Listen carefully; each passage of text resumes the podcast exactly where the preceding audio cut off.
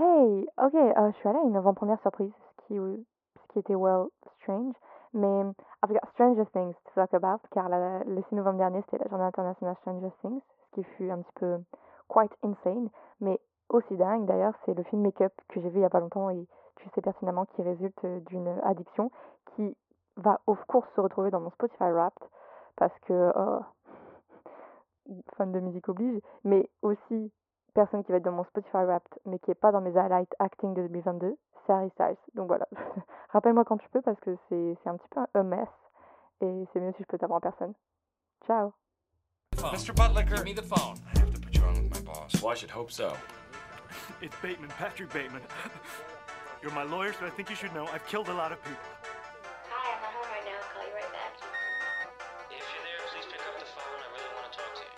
All we wanted to do was to use your telephone, God damn it, a reasonable request, but you've chosen to ignore.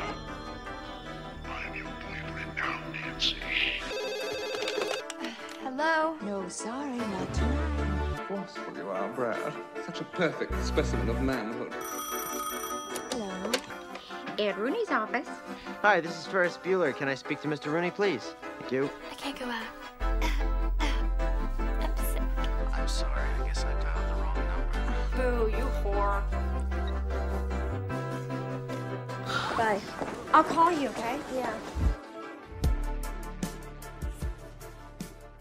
Je suis allée une avant-première surprise que le cinéma a réussi près de chez moi à organiser.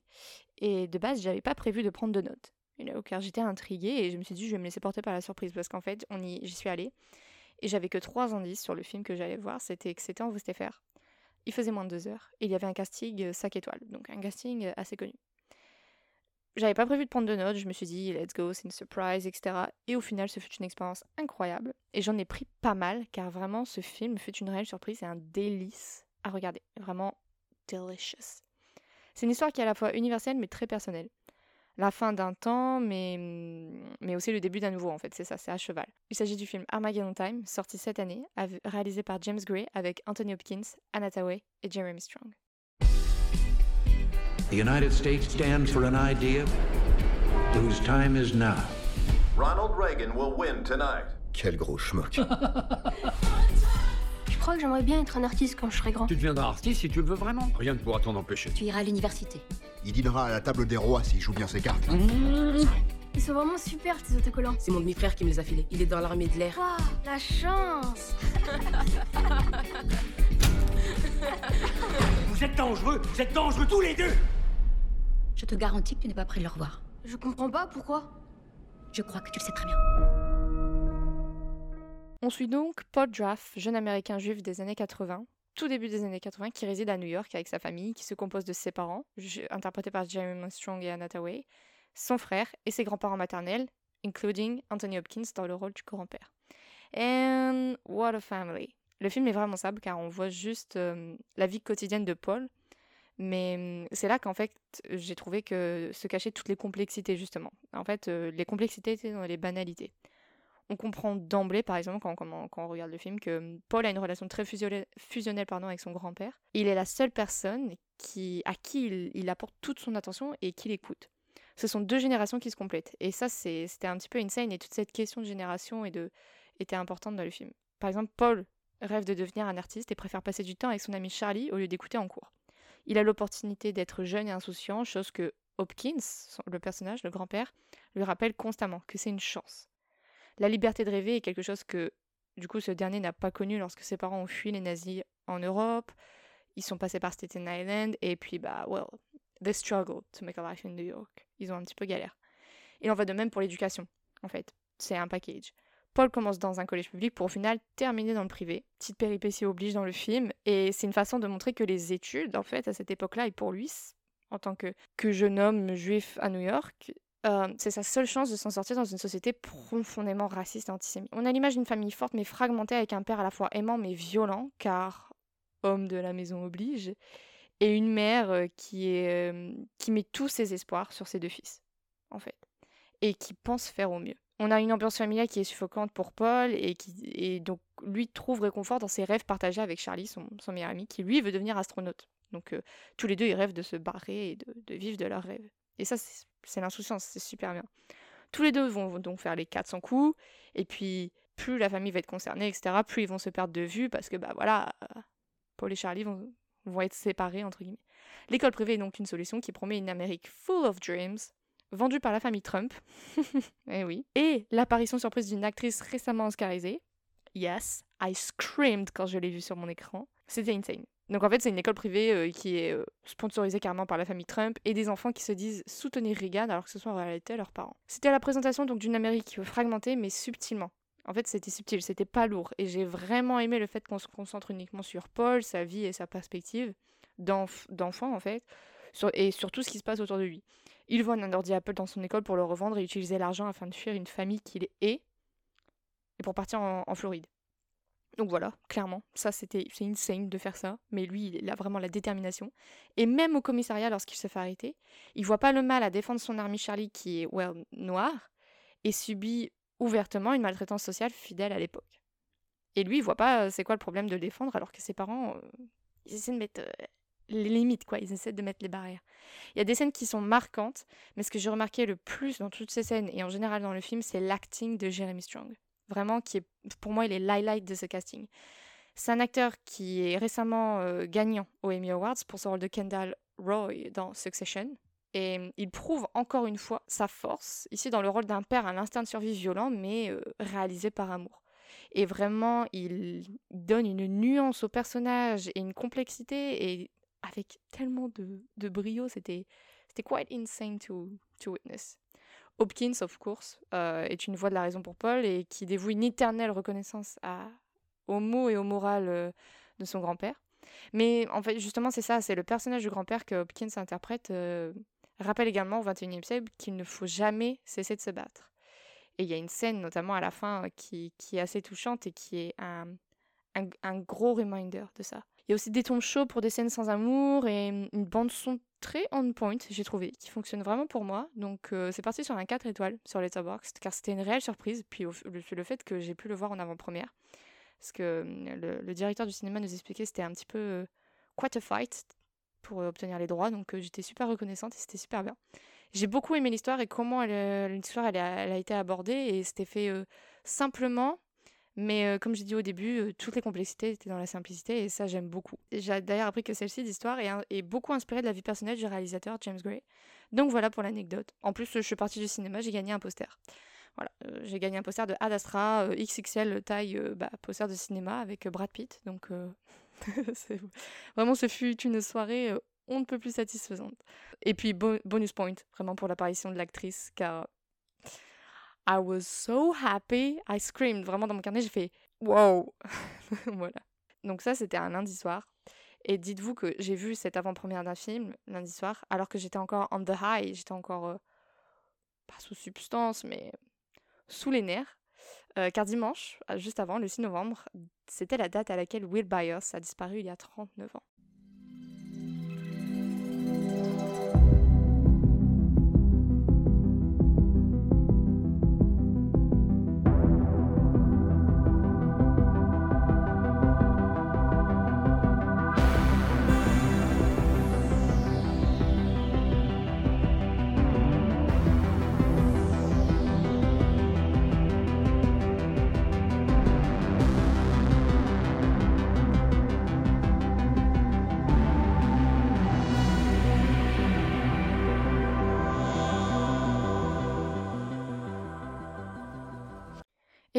Stratégie de Netflix pour faire la promotion de la série depuis 2018, le 6 novembre marque The Stranger Things International Day.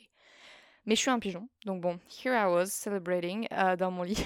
Quoi. Surtout qu'il y avait une Comic Con Stranger Things en Allemagne en même temps, donc le content venant des acteurs, um, it was insane. Donc vraiment une journée pour les fans avec des screenings, euh, avec des séances euh, des épisodes diffusés au cinéma aux États-Unis. Ici, en l'occurrence, les deux derniers épisodes du volume 2 de la dernière saison. Thank God, j'y étais pas, car si c'est pour pleurer comme pendant Avengers Endgame, no thanks. J'ai pas encore réussi à gérer ce trauma, donc on va pas rajouter quoi. Du coup, je suis revenue vite fait sur Twitter. J'ai réactivé mon compte Stan pour euh, suivre cette journée euh, et ces théories qui, en ont découlé parce que, of course, I was, I was here for this. Et certes, c'est pas les A-Days. J'ai connu mieux comme, comme comme jour euh, somptueux sur le stand Twitter, mais ça fait du bien d'être de retour. Twitter et le stan Twitter, fait tellement une grosse partie de ma vie que de revenir et de plus avoir ce sentiment de, de faire partie de quelque chose, c'est bizarre en fait. Je suis un petit peu désaliénée de la chose, mais c'est la même chose quoi. Donc, de cette journée, photo archi-soft du casting lors des tournages, genre les BTS. Oh my god, I was screaming, full on screaming. Euh, Il y avait un trivia aussi avec Megan Thee Stallion qui était, well, strange, car vraiment je m'y attendais pas. Et surtout, surtout, l'annonce du titre du premier épisode de la saison 5, qui s'intitule The Crawl. Alors, of course, moi j'étais là pour ça. Parce que Stranger Things Day, en fait, on attend toujours une, une big annonce. Et là, c'était le titre du premier épisode de la saison 5, donc la prochaine saison. Of course, ça a lancé les théories, and you cannot tell me que le titre n'a pas un lien avec Eddie Munson. I swear. The Crawl. The Crawl. Il faut savoir que dans Dungeons and Dragons, euh, The Crawl, c'est une exploration d'un endroit dans le jeu. Euh, c'est un type de scénario en fait dans lequel les héros font leur aventure euh, dans un genre de labyrinthe ou un donjon, dungeon, combattant divers monstres, évitant les pièges, résolvant des énigmes, pillant tous les trésors qu'ils peuvent trouver, etc. Donc, si on suppose que la saison 5 va se baser sur juste ce move, on va avoir une sacrée saison, les gars. et vu comment c'était plus dark et limite un petit peu horreur vibe années 80 dans la saison 4, j'espère que cette vibe-là va rester dans la saison 5. Même si j'ai peur pour mes, pour mes faves, pour mes personnages préférés. Um, I keep on believing que tout va bien se passer, mais que Munson va être là, car tu peux pas jouer un des meilleurs riffs de guitare, alors que les paroles c'est...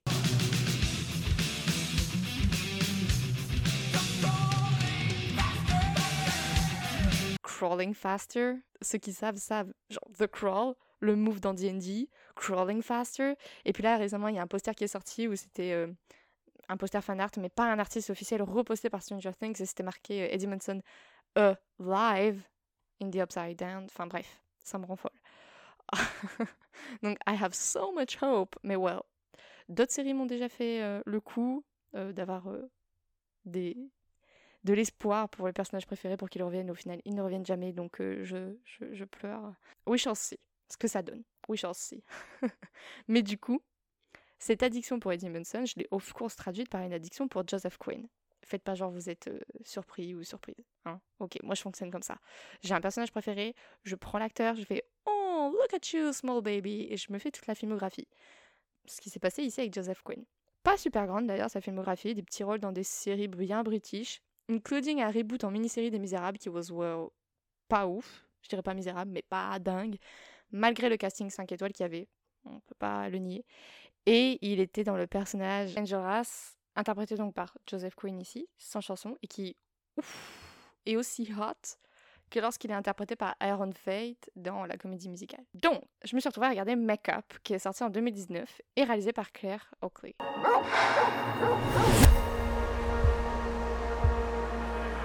I've seen someone in one of the vans.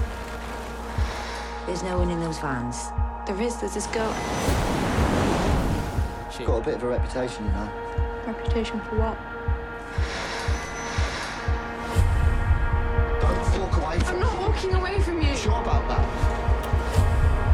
Why are you looking at me? What's wrong with you?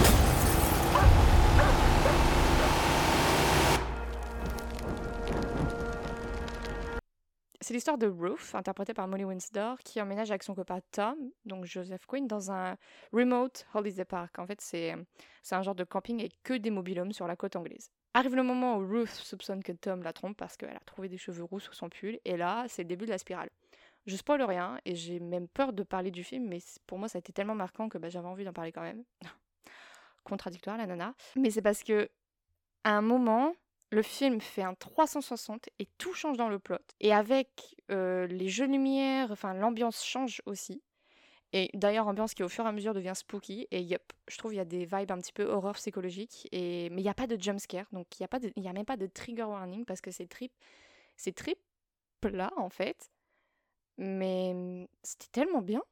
Il y a vraiment des scènes qui étaient intéressantes d'un point de vue esthétisme en plus, donc vraiment, ça fut une expérience on ne peut plus satisfaisante, car j'ai regardé ce film pour Joseph Quinn pour au final qu'il soit là genre même pas 20-25 minutes. Euh, je suis ressortie de surprise de mon visionnage parce que j'ai beaucoup aimé le film en lui-même.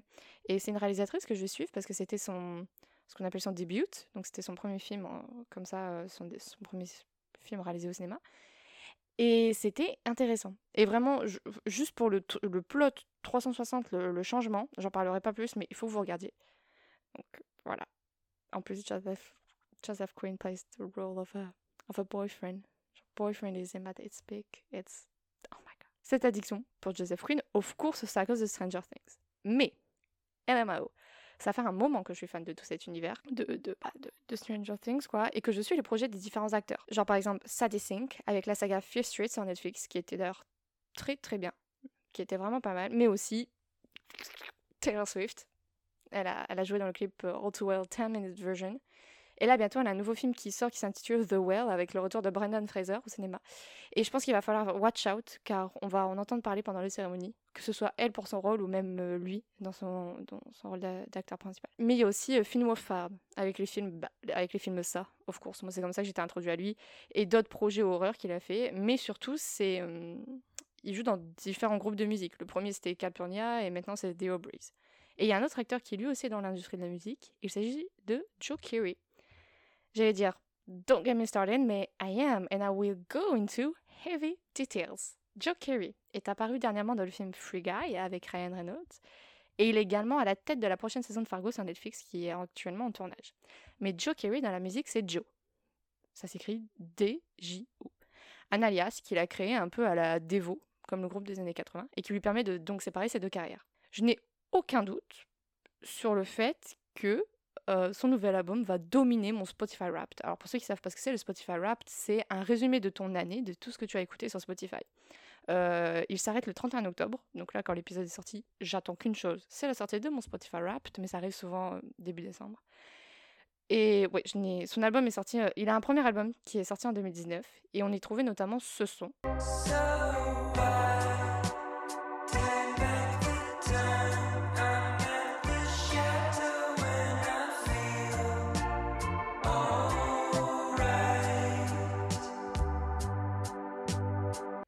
en septembre 2022, son sophomore album, comme on dit, donc son deuxième album, est intitulé Decide. Et well, it's a new personality trait. règle numéro 1. L'album s'écoute dans l'ordre. Je devrais même pas le dire parce que c'est une règle d'or pour tout nouvel album qui sort, you know. Mais genre, là, même trois mois après sa sortie, bah, c'est dans l'ordre ou rien. Vraiment. Parce que toutes les transitions, c'est important. Numéro 2. C'est une expérience qui fut cathartique. Voilà, l'album, c'est clairement, je dois dire au revoir à ce chapitre de ma vie qui est terminé et que je peux pas changer. Donc, of course, j'ai des regrets et j'aurais pu mieux faire, mais voilà, je dois dire au revoir, mais je veux pas car j'ai peur de me lancer, me projeter dans le futur car who am I? Qui suis-je maintenant? C'est très drôle, enfin, c'est très. c'est tr- je sais pas, ça peut paraître con comme ça, mais c'est vraiment l'album, c'est ça. Donc, of course, l'importance des, des paroles est là. L'acteur reconnaît, Joe Keery reconnaît ses influences dans plusieurs interviews, comme notamment celle des Daft Punk et leur album Random Access Memories, qui se ressent clairement, notamment dans le titre Climax de, l'album. Overall, donc, on a une instru au, synthé, un peu psychédé- psychédélique des années 70. Et l'hi- l'highlight de l'album, pour moi, donc vraiment le, point marquant, c'est euh, c'est les lyrics. Euh, comparé à son premier projet, ici, Joe travaille plus sur les paroles, ce qui permet de vraiment plus se connecter avec l'album, quoi. Et d'avoir euh, the experience. Euh, Dans son premier album, c'était beaucoup d'instru, beaucoup de- d'expériences comme ça, avec euh, d'essais, avec euh, plusieurs euh, vibes instrumentales. Et là, il y a les deux. Et c'est insane. Pour moi, il n'y a pas un skip, il n'y a pas un miss. C'est insane de A à Z. Donc, Decide, nom de l'album, je le rappelle, c'est un album rempli de doutes, mais aussi d'assurance, ce qui documente bien, en fait, les trois dernières années de l'acteur, comme il dit, mais aussi les nos trois dernières années à nous. Un album de 13 chansons qui crée une expérience inoubliable. C'est dispo sur toutes vos plateformes. hein, vraiment, euh, c'est mon, mon gros, gros, gros coup de cœur car mon Spotify Wrapped, ça va être vraiment que lui, je pense. J'ai même peur qu'il passe au-dessus de Taylor Swift. Pour vous dire, quand même, it's quite insane. Maintenant, toujours dans, un petit peu dans le thème de la musique, et là, euh, I will go into heavy details as well. Harry Styles, je l'ai vu en concert euh, au dé- début juillet, c'était insane. hein. J'ai adoré, c'était trop bien. En plus, j'ai vu ça avec euh, personne préférée de cette planète Terre, donc c'était insane. Mais par contre, euh, lui, euh, of course, je pense qu'il aura deux trois chansons dans mon Spotify Wrapped avec son nouvel album. Mais une chose est sûre, il ne sera pas dans, mes highlights, dans, mes, dans, dans, dans ce qui m'a marqué niveau acting euh, de cette année. Parce que Vous savez pertinemment de quoi je vais parler là. Je vais parler de Harry Styles euh, dans l'industrie du cinéma. Vraiment, 2022 a vu euh, deux projets d'Harry Styles sortir au cinéma. Le premier, Don't Worry Darling, et le second, My Policeman. Donc, Don't Worry Darling, il est disponible en streaming aux États-Unis, il est passé au cinéma. Par contre, My Policeman, il est directement disponible sur Amazon Prime, donc vous pouvez le regarder directement. Deux projets complètement différents, mais qui en soi se rassemblent et s'assemblent sur une chose l'acting de Harry Styles. Je... S'il y a des fans ici, euh, écoutez les gars, va falloir apprendre à faire la part des choses, hein, parce que vraiment, le monsieur a du mal. Je pense que j'ai déjà vu mon my fair share of uh, bad acting, mais là, euh, je veux dire, dans Don't Worry Darling, il avait quand même Florence Pugh en face de lui, euh, une actrice qui a été nominée aux Oscars et qui est euh, réputée pour être une bonne actrice, qui a sa réputation. It was bad, it was real bad. Ah, Il y a peut-être deux, trois scènes où j'ai trouvé que c'était passable, notamment dans Don't Worry Darling, une scène euh, à, la, à la fin dans la voiture où il pleure. Enfin, et encore là, au début, j'étais en mode Hmm, nice. Après, j'étais en mode oh, well. Mais alors, My Policeman, euh, je, rigole parce que j'ai fait une watch party avec mes, avec mes meilleurs amis euh, pour My Policeman. Donc, on a regardé ça avec euh, nos pads, etc. C'était à mourir de rire. Oh, C'était à mourir de rire. My favorite thing about the movie is like it feels like a like a movie. It feels like a real like you know go to the theater film movie that you know you, you kind of the reason why you go to watch something on the big screen. I, think Pareil, j'avais pris mon carnet pour prendre des notes. euh, j'ai passé mon temps à rigoler. Mais même pas, hein, enfin vraiment, on a été vraiment respectful avec mes, avec mes potes. euh, on s'est vraiment posé, on s'est tu pendant le film et tout. Mais il n'y avait rien qui allait avec ce film. Vra- Vraiment, là, ce que je retiens du film tout de suite, c'est les 13 minutes de smut Wattpad fanfic sur lesquels j'ai hurlé tellement c'était euh, c'était vraiment euh, c'était vraiment la mise en scène de ce qui pouvait être écrit mot pour mot euh, dans une fanfic, ça m'a fait fumer de rire.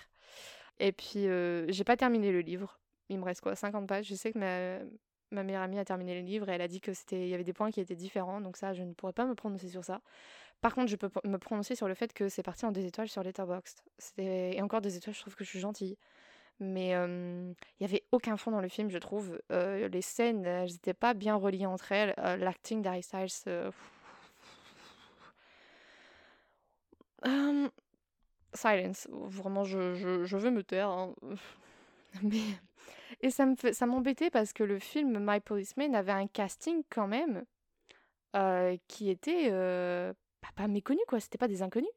Genre par exemple Emma Corrin qui euh, dernièrement a fait beaucoup parler d'elle avec euh, la saison de The Crown où elle jouait euh, Lady Di. Elle, euh, elle, a, elle a vraiment du potentiel et elle a un film aussi qui arrive là sur Netflix, il me semble, tout début décembre. Encore un film un petit peu en mode période drama. Mais elle avait tellement de, de potentiel et là, on sentait dans le film qu'elle donnait tout, mais que derrière, elle n'avait pas le, le contenu nécessaire pour vraiment donner son, le meilleur d'elle-même. Donc c'est peut-être un, un script mal rédigé ou... Ouais, euh, déjà le script était très bof. Je trouvais qu'il y avait beaucoup de trous dans le script, beaucoup de...